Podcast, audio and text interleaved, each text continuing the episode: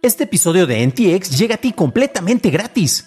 Pero si quieres pagar y ayudarnos a continuar con este programa y además recibir episodios sin publicidad, ¿quiénes somos para limitarte? Descubre cómo hacerlo siguiendo la liga en la descripción del episodio. There's never been a faster or easier way to start your weight loss journey than with PlushCare. PlushCare accepts most insurance plans and gives you online access to board-certified physicians who can prescribe FDA-approved weight loss medications like Wigovi and Zepbound for those who qualify. Take charge of your health and speak with a board-certified physician about a weight loss plan that's right for you. Get started today at plushcare.com slash weight loss. That's plushcare.com slash weight loss. plushcare.com slash weight loss.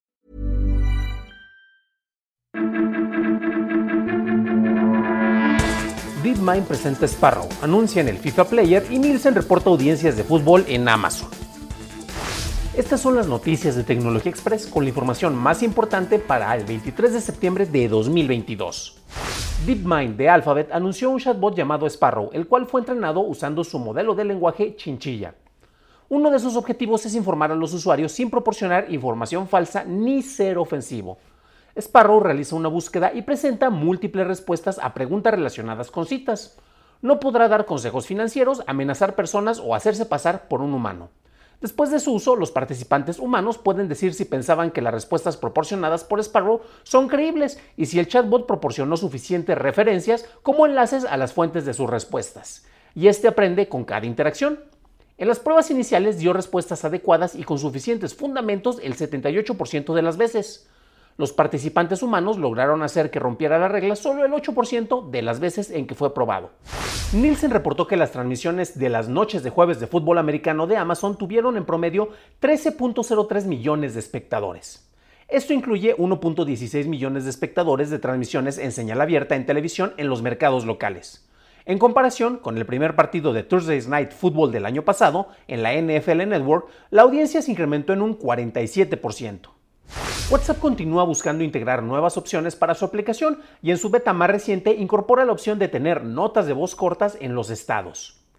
El nivel de privacidad de esto será configurable para que solo pueda ser escuchado por tus contactos o por grupos selectos. Las notas se reproducen automáticamente al consultar el estado y tendrán una duración de hasta 30 segundos.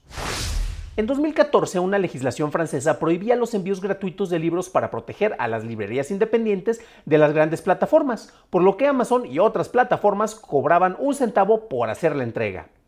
Una nueva legislación aprobada en diciembre de 2021 bloqueaba este movimiento, pero no entraría en vigor hasta que el gobierno decidiera cuál sería la tarifa mínima.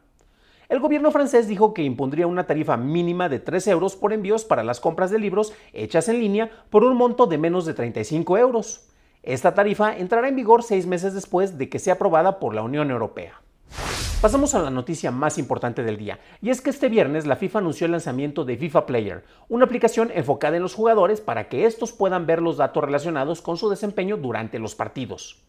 Los datos se sincronizarán con videos en acción para así poder tener una evaluación más eficiente de los momentos claves.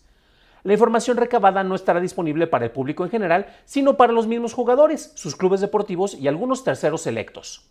Actualmente todas las ligas de fútbol profesional monitorean a sus jugadores usando el EPTS, que es el Sistema Electrónico de Seguridad del Rendimiento, presentado en 2017 y que usa wearables para recabar toda esta información. Esas fueron las noticias y ahora pasemos al análisis. Pero antes de hacerlo, déjanos una calificación de 5 estrellas en Spotify o en Apple Podcast o un like en YouTube que no te cuesta nada. Por cierto, hablando de YouTube, gracias a nuestros nuevos suscriptores como Avisaí Arrieta y Canal Nueva Era Films. Bienvenidos a bordo, camaradas.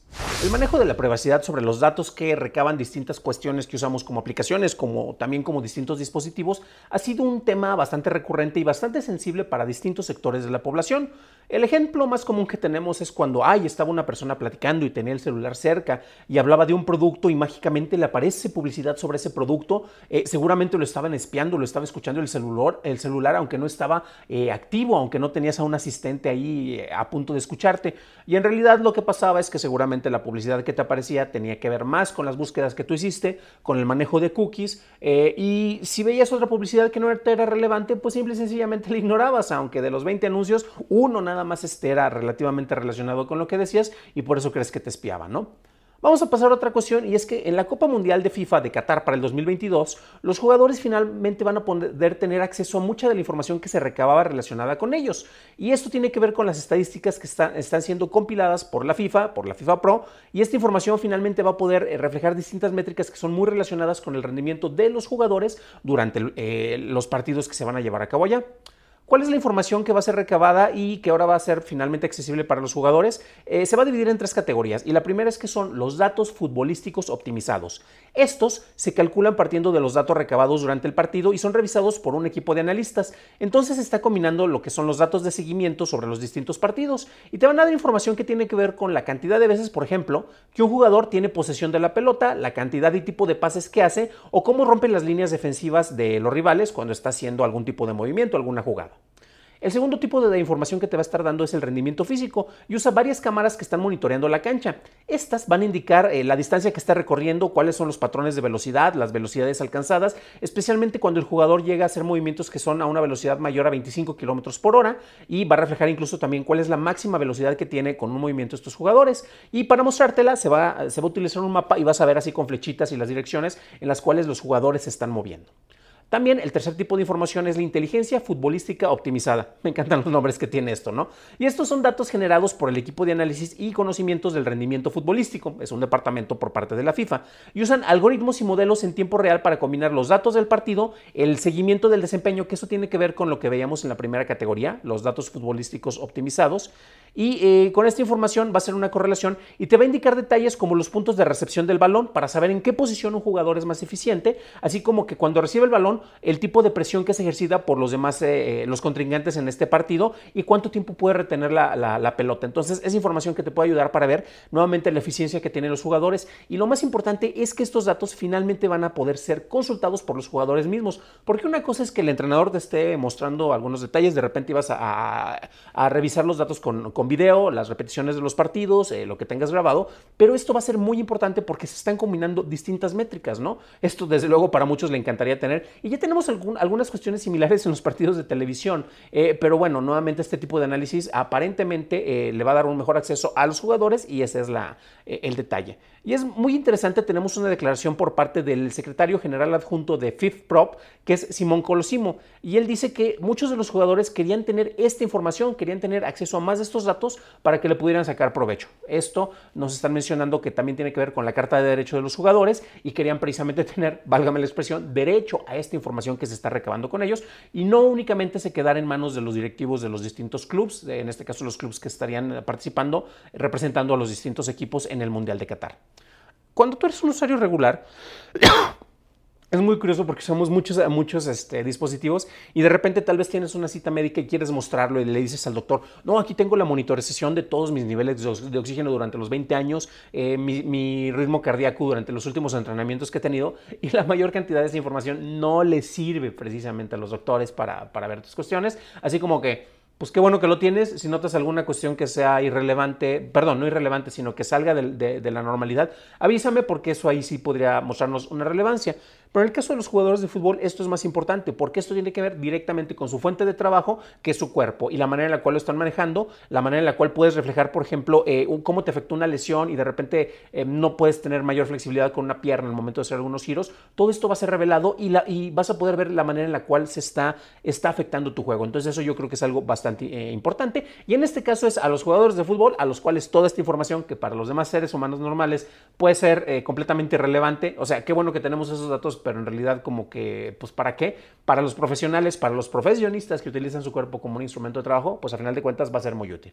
Pero esto es lo que creo yo. ¿Tú qué opinas? Déjame en los comentarios en nuestro canal en YouTube, ya que me interesa saber tu opinión.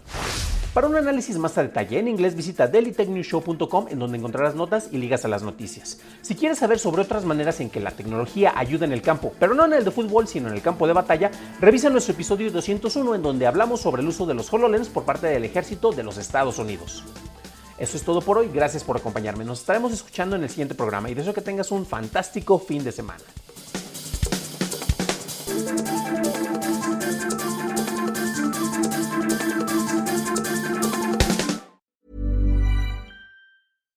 If you're looking for plump lips that last, you need to know about Juvederm lip fillers. With Juvederm Volbella XC and Juvederm Ultra XC, your lip look, whether it's subtle or bold, can last up to one full year with optimal treatment and no additional maintenance. Find a licensed specialist and see if it's right for you at juvederm.com today. That's J U V E D E R M.com. Add fullness to lips in adults over 21 with Juvederm Volbella XC or Juvederm Ultra XC. Do not use if you have severe allergies or a history of severe allergic reactions, or if you're allergic to lidocaine or the proteins used in Juvederm. Tell your doctor if you have a history of scarring or taking medicines that decrease the body's immune response or that can prolong bleeding. Common side effects include injection site redness, swelling, pain, tenderness, firmness, lumps, bumps, bruising, discoloration, or itching. As with all fillers, there's a rare risk of unintentional injection into a blood vessel, which can cause vision